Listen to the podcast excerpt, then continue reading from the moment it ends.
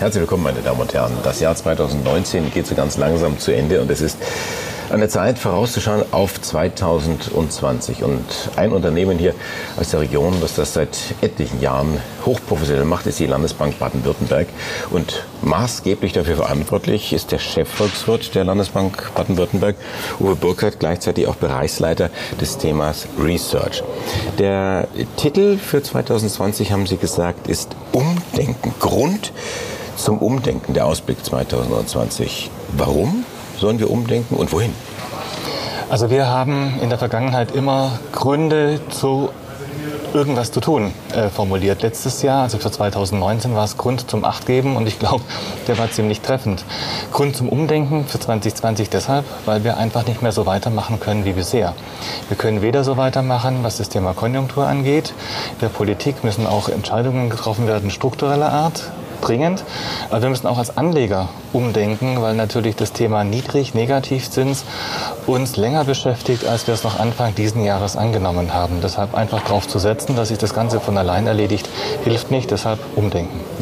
Das äh, klingt da viel Arbeit auch für die Anleger. Und wenn ich sage viel Arbeit, äh, der Jahresabblick 2020, das ist ja mittlerweile im handlichen Schrankformat. Das ist ein äh, ähm, Werk richtig geworden. Sie haben schon viele Themen, äh, die Sie auch im Editorial geschrieben haben. Ganz kurz jetzt im ersten Statement gesagt, gehen wir es mal der Reihe nach durch. Zentralbanken. Zentralbanken, eine ganz zentrale Rolle. Ich habe den Eindruck, sie wirken so ein bisschen hilflos. Vielleicht auch so allein. Jetzt hatten wir gedacht, es geht in Richtung Normalisierung, Pustekuchen. Die einen blasen sich wieder auf, die anderen kaufen wieder alles, alles ein. Äh, wo hapert's? Es hapert einfach einer gewissen Synchronität, an einer Abstimmung. Die Zentralbanken können nichts anderes tun als Zeit erkaufen. Sie können versuchen, den Regierungen den Rücken freizuhalten, um entsprechende Reformen durchzuführen oder um gegebenenfalls auch durch Ausgabenprogramme äh, Täler äh, zu umschiffen, konjunkturelle Täler zu umschiffen. Die Politik äh, ist gut dann, wenn es brennt, dann kommen sie und löschen. Aber wenn der Brand abgeklungen ist, äh, mit Brandprophylaxe, Brandschutz, da haben sie es nicht so. Und das ist das Problem der EZB, weil sie brauchen diese ruhigeren Phasen, um wieder zu einer Normalisierung zurückzukommen. Sie können nicht im Dauerstress unterwegs sein und äh, wie bei Menschen auch, wenn man im Dauerstress ist, hat man irgendwann mit schwerwiegenden Folgen zu rechnen. Und davor haben aus meiner Sicht auch zu Recht die Menschen in unserem Land Angst. Mhm. Jetzt sagt man, man soll, hoppala, da sägt jemand um unseren Stühlen, hoffentlich nicht. ähm, nein, aber Sie sagten, die Zentralbanken, die halten ihren Regierungen den Rücken frei, können da entsprechend agieren, aber irgendwann müssen doch die Regierungen etwas tun. Ich habe einen Draghi noch im Ohr, der immer wieder gesagt hat, ja, mach doch bitte was. Wir können das irgendwo bereiten. Äh, jetzt haben, Sie es formuliert. Sie plädieren für ein stärkere Konjunkturgesetz. Das ist natürlich ein bisschen augenzwinkernd, was diese Formulierung angeht. Das ist ja jetzt ganz modern, das äh, äh allgemeinverständlich zu machen. Aber ich glaube knallhart, was die Sache angeht. Es ist knallhart und vor allem, man muss es an sich sogar noch ergänzen. Wir wollen ein starkes Konjunkturgesetz und wir wollen vor allem ein Beschleunigungsgesetz. Wir brauchen aus unserer Sicht viel mehr Schnelligkeit, um auf die Herausforderungen zu reagieren. Wir sehen mit China, mit USA Volkswirtschaften, die sich extrem schnell entwickeln und wandeln. Gerade die Chinesen kommen mit einer unheimlichen Geschwindigkeit äh, voran und im internationalen Wettbewerb ist derjenige, der eben dann langsam ist, nicht unbedingt der, der am Ende erfolgreich ist. Und wir sehen es in vielen Dingen, in Deutschland, was die deutsche Wirtschaft angeht, nicht nur in den Strukturwandel der Automobilindustrie, sondern in dem ganzen großen Feld Digitalisierung. Ähm, wir müssen für die Zukunft unseres Landes, unserer Volkswirtschaft arbeiten. Mir ist um die deutschen Unternehmen weniger bange, weil die international tätig sind. Die können entscheiden, wo sie forschen, die können entscheiden, wo sie letztendlich produzieren. Aber die deutsche Volkswirtschaft ist davon an, abhängig, was hier an, in diesem Land an Strukturreformen passiert. Und da hilft es am Ende des Tages nicht, dass wir eine schöne schwarze Null schreiben und der nächsten Generation äh, wenig Geschäftsmöglichkeiten hinterlassen.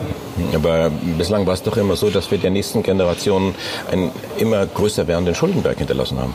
Ja, aber wenn Sie Erträge erwirtschaften, um diesen Schuldenberg abzutragen oder zu bedienen, ist das okay. Aber wenn Sie letztendlich kein Wachstum mehr haben, um diesen doch verbleibenden, der ist ja immer noch relativ groß, der Schuldenberg, äh, entsprechend anzugreifen, dann haben Sie natürlich äh, auch da an der zukünftigen Generation äh, Schaden genommen, weil Sie müssen denen auch schon die Möglichkeiten hinterlassen, entsprechend produktiv zu sein. Ansonsten geht die junge Generation woanders hin, nach USA oder sonst wohin und dann haben wir Schuldenberg und keine Jungen. Und ich glaube, das ist eine Zukunft, die wir nicht wirklich wollen. Sie schreiben im Ausblick 2020 Grund zum Umdenken auch, wir müssen die Regulierung zurückfahren. Das ist ja auch kein Argument oder keine, keine Forderung, besser formuliert, die, die so neu ist. Das ist ja im Grunde genommen, ist, ist das ein uraltes Thema. Warum tut sich da so wenig? Naja, wir sind momentan eigentlich in dieser Pendelbewegung noch hin zu mehr Regulierung. Das pendelt sich vielleicht in der einen oder anderen Branche gerade ein bisschen aus, aber nehmen Sie die Bauindustrie, die Bauwirtschaft, nehmen Sie den Einzelhandel, nehmen Sie äh, bei uns Anlageberatung, äh, Bankregulierungsthemen in der Versicherungsbranche und, und, und. Wir haben eigentlich unheimlich viel Regulierung eingezogen, was Initiative, was Schnelligkeit bremst. Das können Sie machen in geregelten Prozessen, wenn Sie in den nächsten zwei, drei Jahren sehen, was da auf Sie zukommt. Das haben wir aber nicht. Wir haben so viele strukturelle Umbrüche in den nächsten Jahren durch technologischen Fortschritt, durch geopolitische Themen, Trump und so weiter. Äh, wir müssen schnell reagieren können und da lähmt Regulierung. Man kann auch sagen, da lähmt Bürokratie. Wenn Sie heute 59 Monate brauchen, um ein Windrad sich genehmigen zu lassen, bevor Sie überhaupt bauen können, dann können Sie heute sagen, ich will loslegen, aber Sie brauchen Sie haben fast fünf Jahre äh, Vorlauf. Äh, da können Sie letztendlich keine Konjunkturpolitik auch mehr machen. Auch der Staat, wenn er jetzt Milliarden zur Verfügung stellen würde, die kriegen das Geld ja gar nicht ausgegeben. Und deshalb müssen wir gucken, dass die Rahmendaten stimmen. Und es ist klar, äh, ich kann mir Trägheit nur dann erlauben, wenn ich wirklich äh, gesettelt bin. Wenn ich aber äh, nicht weiß, was in den nächsten Wochen, Monaten auf mich zukommt, muss ich flexibel sein. Und das ist eigentlich immer ein Kennzeichen der deutschen Wirtschaft gewesen, mit einem sehr flexiblen, sehr agilen Mittelstand, der aber jetzt halt auch zunehmend eingebunden wird und international damit auch unter Druck gerät. Schade. Wenn wir jetzt vorausschauen auf 2020 und ich Sie dann gleich frage, wie wird denn 2020, mhm. ähm, welches, welches Szenario haben Sie da zugrunde gelegt? Dass wir so weitermachen wie bisher oder dass tatsächlich schon ein ja, Umdenken stattgefunden hat, was ja beliebig schwierig ist. Ja, also Umdenken ist auch so ein Punkt. Ähm, wir werden 2020, das ist so unser, unser Bild, ein Übergangsjahr sehen. Ab 2021 kommen die schärferen CO2-Vorschriften für die neu zugelassenen Fahrzeuge. Der Flottenverbrauch ähm, wird dann noch strikter geregelt sein, 95 Gramm äh, pro Kilometer und alles, was drüber geht, wird dann mit entsprechenden Strafen belegt sein. Das heißt, da erwarten wir eine deutliche Initiative, Offensive der Automobilindustrie. Es wird 2020 da kein großer Impuls kommen, er wird auf 2021 verschoben werden. Ähm, der dann aber auch kommen muss, äh, weil sonst Strafzahlungen drohen, die letztendlich äh, nicht nur die Profitabilität der Unternehmen belasten, sondern am Ende des Tages ja auch von irgendjemandem bezahlt werden muss. Ähm, Im internationalen Bereich erwarten wir eine Teileinigung zwischen China und den USA. Wir erwarten auch, dass im Wahljahr 2020, Herr Trump will ja wiedergewählt werden, dass da natürlich viel dann in Richtung Wachstum entsteht und vielleicht weniger Irritationen kommen. Aber versprechen kann man es nicht, weil wir können die äh, Gedankengänge des Mannes im Weißen Haus natürlich nur rudimentär, wenn überhaupt.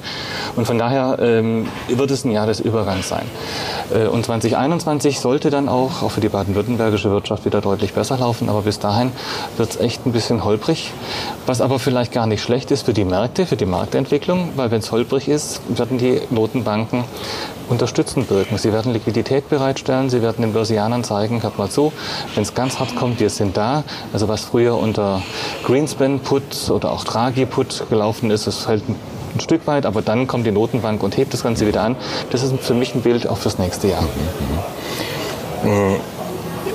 Sie hatten gesagt oder auch äh, geschrieben in dem, in dem Bericht, ähm, dieses Thema Handelsstreit, das ist ein, ein Riesenbremsschuh, der der sich bemerkbar macht in der Weltwirtschaft bis in die einzelnen nationalen äh, Wirtschaften. Wenn Sie jetzt vorausschauen auf 2020 und sagen, jetzt gucken wir uns mal USA an, jetzt gucken wir uns mal China an, da gehen Sie dann von dem Szenario aus, die werden sich schon irgendwo einigen, weil, wie Sie sagten, Trump will ja wiedergewählt werden, aber genau wissen wir das nicht.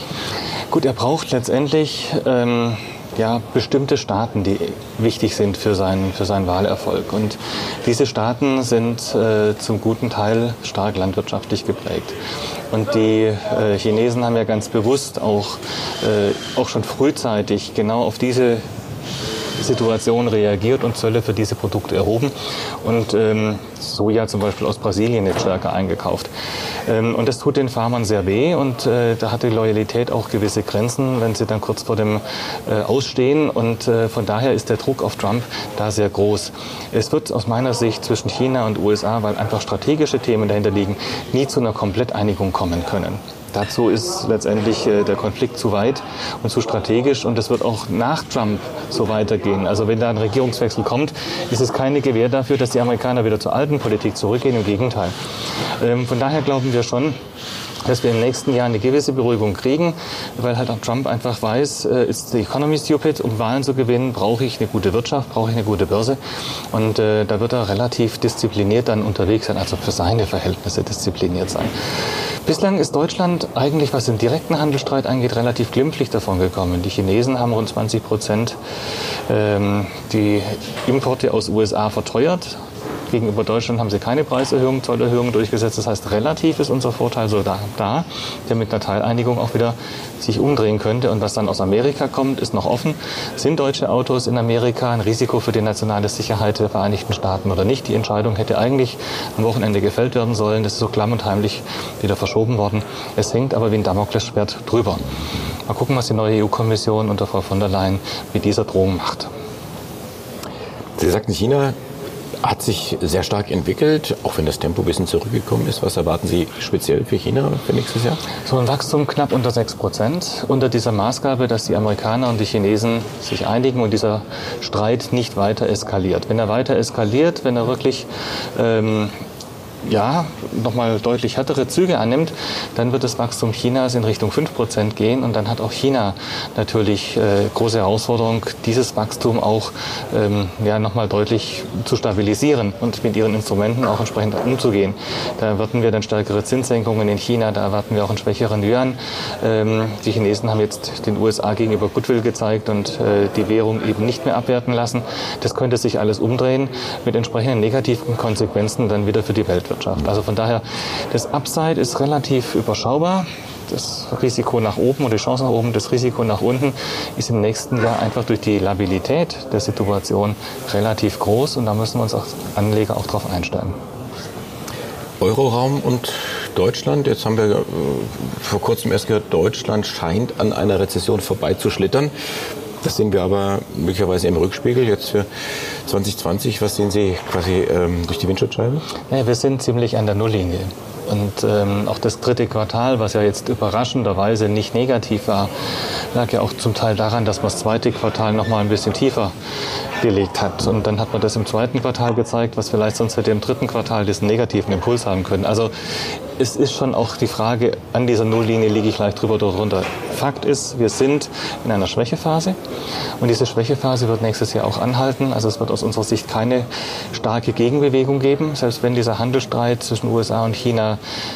teils beigelegt wird. Ähm, auch der Brexit ist natürlich ein Punkt, der unseres Erachtens nach ganz glimpflich ausgehen sollte zum Schluss, also mit dem Soft Brexit. Aber diese beiden Faktoren werden nicht dazu äh, dienen, die deutsche Wirtschaft deutlich nach oben zu bringen, ähm, einfach weil die strukturellen Rahmendaten, Autoindustrie, CO2-Vorgaben etc. Äh, darüber liegen werden. Also wir gehen davon aus, wir werden ein schwaches Wachstum haben. Äh, schwaches Wachstum heißt Unterstützung durch die Notenbanken und das ist für die Märkte eher positiv. Und wenn natürlich viel eingearbeitet ist schon in den Kursen, wir das bei dem einen oder anderen zyklischen Wert ja schon sehen, kann eine leichte Verbesserung im Ausblick auch den Favoritenwechsel ermöglichen. Wir sind momentan eher defensiv unterwegs, hat sich in den letzten Monaten auch als richtig herausgestellt oder bewiesen. Aber so ein Favoritenwechsel könnte dann relativ schnell angezeigt sein und da müssen einfach die Anleger ziemlich schnell auch reagieren und äh, dann ihr Portfolio entsprechend umschichten. Das könnte auch noch dieses Jahr sein. Also von wegen Aussicht 2020 kann ich auch in 19 vielleicht schon anfangen umzusetzen. Über die Top 10 Aktien 2020 der LBBW werden wir gleich sprechen. Ich wollte noch ganz kurz äh, bei dem Thema bleiben. Deutschland, hatten Sie jetzt skizziert Ihre Erwartung für 2020. Läuft der Euroraum da einigermaßen parallel? Der Euroraum, Euroraum hat einen deutlich geringeren Industrieanteil an der Bruttowertschöpfung als Deutschland. Also Frankreich hat circa nur die Hälfte Industrie im Vergleich zu Deutschland. Das heißt, wir sind da besonders exponiert. Und kleiner Hinweis, Baden-Württemberg ist noch exponierter. Also Baden-Württemberg wäre nach China das Land mit, der zweit, mit dem zweitgrößten Anteil, Industrieanteil an der Bruttowertschöpfung. Äh, Deutschland als gesamte Volkswirtschaft liegt auf Platz 9. Da merken Sie die Dynamik, die sich dann bei uns im Land entfaltet.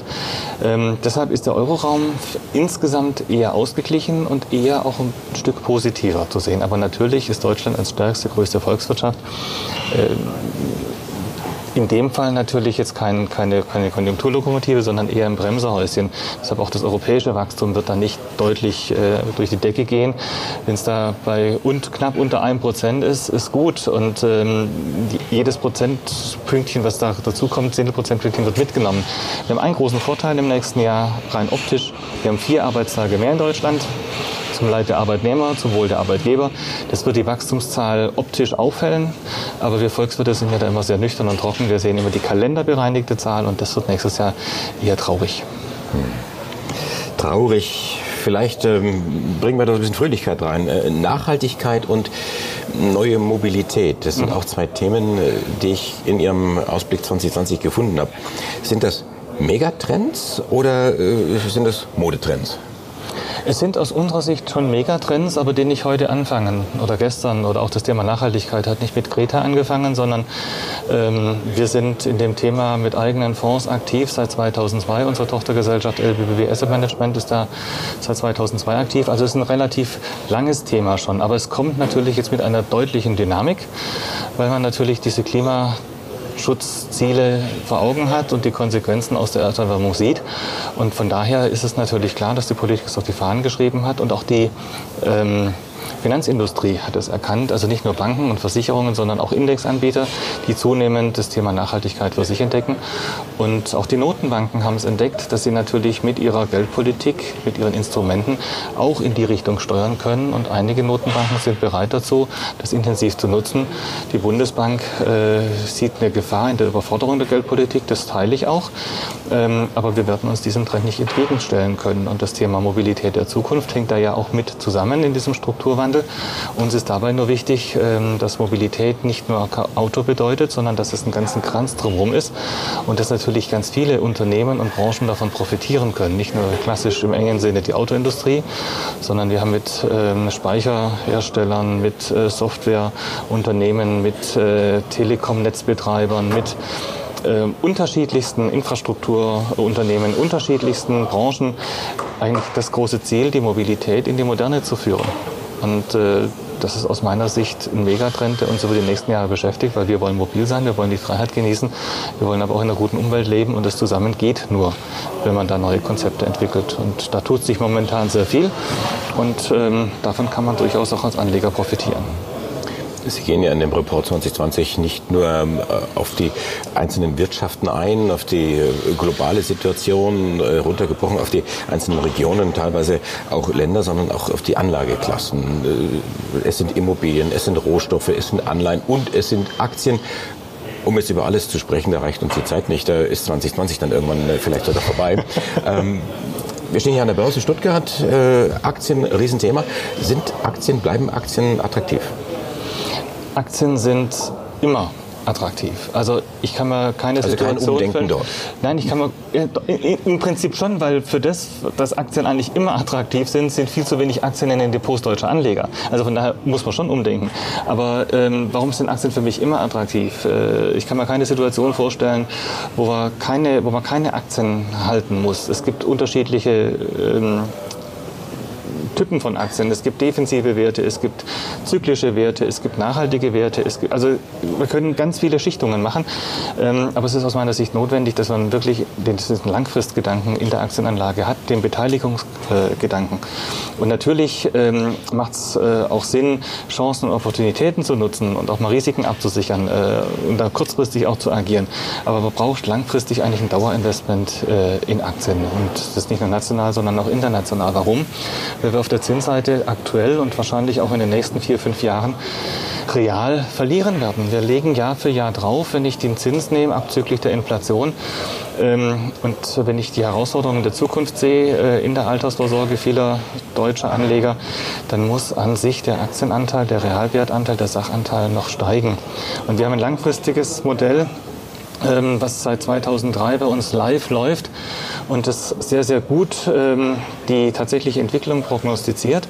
Und da kommen wir für die nächsten fünf Jahre im Schnitt auf eine Rendite von 7,5 Prozent. Ist natürlich keine Garantie, dass es so eintritt und vor allem es ist nicht so, dass es jedes Jahr 7,5 Prozent sind, sondern im Schnitt über die nächsten fünf Jahre. Und wenn ich das im Vergleich setze zu dem, was man an den Rentenmärkten bei den Zinsen bekommen kann, dann ist aus meiner Sicht das Chance-Risiko-Verhältnis auf die lange Frist sicher attraktiv. Und deshalb kommt man an Aktien nicht drum herum. Deshalb muss man umdenken, dass der große Teil der Bevölkerung eben nicht nur reiner Sparer ist, sondern ein Langfristinvestor in Aktien und dann natürlich auch das Angebot der Stuttgarter Börse nutzt. Jetzt hat ihr vorhin schon gesagt, äh, zehn Aktien sind es, die sich die LBBW herausgesucht hat. Etliche sind schon, sagten, seit ein paar Jahren dabei, also auch gewisse Kontinuität. Es gibt hier und da auch Umschichtungen. Jetzt hat mich das äh, erstaunt, dass Sie jetzt nicht nur sagen, guckt euch mal diese Branchen an. Also da gibt es eine Telekommunikation, da haben Sie einen Plus hingemacht, andere Branchen eher vielleicht so halten, äh, dritte Branchen, dann äh, wird man jetzt nicht so den Schwerpunkt drauflegen. Sie gehen wirklich noch eins weiter und belegen das tatsächlich mit Blue Chips, mit entsprechenden ja, Kracheraktien. Zehn, zehn Aktien im, im Schnelldurchlauf. Ja, also für uns ist es sehr wichtig, dass wir da auch eine Transparenz zeigen, dass wir auch messbar sind. Das ist für den Analysten natürlich auch Motivation und natürlich auch ein Stück weit ähm, Herausforderung zugleich, da auch äh, transparent zu sein. Und ähm, ähm, wir haben ein Zertifikat als LBBW imitiert, was genau auf diesen Favoritenaktien des Researchs auch fußt. Also das heißt, man kann es auch äh, tatsächlich beobachten in der Zusammensetzung, wie das funktioniert und wie dann auch die Performance läuft. Und das ist wie bei allen Investments. Mal läuft es besser, mal läuft es schlechter, aber der Anspruch, am Ende des Tages langfristig einen positiven Ertrag zu bringen und auch vielleicht besser zu sein als der DAX, den haben wir an der Stelle schon. Wir haben es äh, stark international äh, ausgelegt. Äh, der Anteil Deutschland ist äh, relativ klein, relativ klein. Ähm, und der Schwerpunkt ist in Europa, äh, weil wir, wie vorher auch beschrieben, das Thema Europa als stabiler sehen und äh, durchaus auch da Wachstumschancen uns versprechen. Wir haben Versicherungswerte dabei, wir haben Telekomwerte dabei, wir haben ähm, Fluggerätebauer dabei. Wir haben also hier eine, einen breiten Mix, aber wie gesagt immer mit dieser Komponente in dieser ausgewogenen Mischung ähm, da relativ stabil zu gehen. Deshalb äh, möchte ich es auch an der Stelle mit den einzelnen Namensnennungen lassen, weil wir sonst relativ stark Disclaimer einblenden müssten. Das äh, wäre jetzt mein Part gewesen, nochmal darauf ja. hinzuweisen. Es ist auch die ja, letzte Seite oder Seiten in dem, genau. in dem Report ein großer Disclaimer. Also passt auf, es ist unser Research als Landesbank Baden-Württemberg. Das ist unsere Meinung, ist es auf keinen Fall als Empfehlung zu sehen. Und Sie haben es ja auch gesagt, äh, mal funktioniert mal funktioniert es äh, weniger gut. Aber Sie hatten ja auch die Historie aufgezeigt, dass es da durchaus möglich ist, äh, besser zu sein als der Markt und vor allen Dingen besser zu sein, als äh, das Geld irgendwo auf Tagesgeldkonten definitiv, um, definitiv. umliegen zu lassen. Definitiv. Aber ein Wert, äh, auf den möchte ich zu sprechen mhm. kommen. Sie hatten das Thema Flugbranche angesprochen. Airbus ist neu dazugekommen. Was hat Sie dazu bewogen? Ich frage deswegen, weil das scheint für mich eine Branche zu sein, an die wenige Menschen zunächst einmal denken, dass hier Potenzial sein könnte. und hört immer relativ äh, Schlechtes darüber. Da ist der Ölpreis wieder zu hoch oder Preiskampf am Himmel oder so. Vergisst man da vielleicht, um diesen Preiskampf am Himmel ausfechten zu können, braucht man die Flugzeuge? Also wir brauchen definitiv Flugzeuge und wir brauchen verbrauchsarme Flugzeuge und da gibt es natürlich unheimlich viel Verbesserungspotenzial, Optimierungspotenzial und die Welt wächst zusammen. Äh, wir haben Verstädterungstendenzen und die, Verbindungen zwischen den Städten, nehmen sie China, nehmen sie andere große äh, Regionen, ähm, die müssen überwunden werden. Zum Teil geht es über die Eisenbahn. Aber sie haben natürlich äh, zum Teil auch äh, Strecken, die einfach äh, ohne Konkurrenz nur durch den Flug bewältigt werden können. Sie haben natürlich technologisch auch die Möglichkeit, über Videokonferenzen zu gehen, aber es hat sich in den letzten Jahren gezeigt, dass der persönliche Kontakt, dass der Flug, vor allem der Geschäftsflug, äh, doch äh, Zukunft hat. Und ähm, bei Airbus ist es natürlich momentan so, dass einen freut, des anderen leid. Boeing leidet unter großen Problemen äh, bei einzelnen Maschinentypen. Da gehen die Bestellungen zurück. Airbus hat sich von äh, einigen Verlustthemen getrennt und kann dadurch natürlich auch besser nach vorne schauen und hat natürlich damit in der Positionierung aktuell die Nase vorn und wir spüren es auch in der Entwicklung des Aktienkurses, dass sich das auch entsprechend äh, positiv äh, zu Buche schlägt. Wie lange wir den Wert drin halten, äh, wann, wann diese Bewegung dann, dann stoppt, äh, das wird sich zeigen. Wir können das jederzeit verändern und werden das dann auch entsprechend tun. Also es ist nicht sakrosankt, dass Werte lang drin sind. Ähm, aber wenn wir natürlich frühzeitig dabei sind und die Welle möglichst lang reiten können, dann ist es für alle Beteiligten aus meiner Sicht das Beste der Ausblick 2020 Grund zum Umdenken und quasi der, der Vater dieses Ausblicks bei uns, Uwe Burkert, der Chefvolkswirt der Landesbank Baden-Württemberg und Bereichsleiter des äh, Bereichs Research. Dankeschön fürs Interview. Sie sind ein vielgefragter Mann, nicht nur zur Zeit, aber zurzeit ganz besonders viele Vorträge. Auch viele äh, Journalistenkollegen wollen natürlich genauso wie ich wissen, was da in diesem Bericht drin steht. Ja, nicht nur Zeit zum Umdenken, sondern ja, offensichtlich muss man auch Zeit äh, sich nehmen, diesen Bericht zu lesen. Und das lohnt sich. Wir konnten jetzt nur einen kleinen Querschnitt machen, aber nehmen Sie sich die Zeit, gönnen Sie sich die Minuten. Tschüss.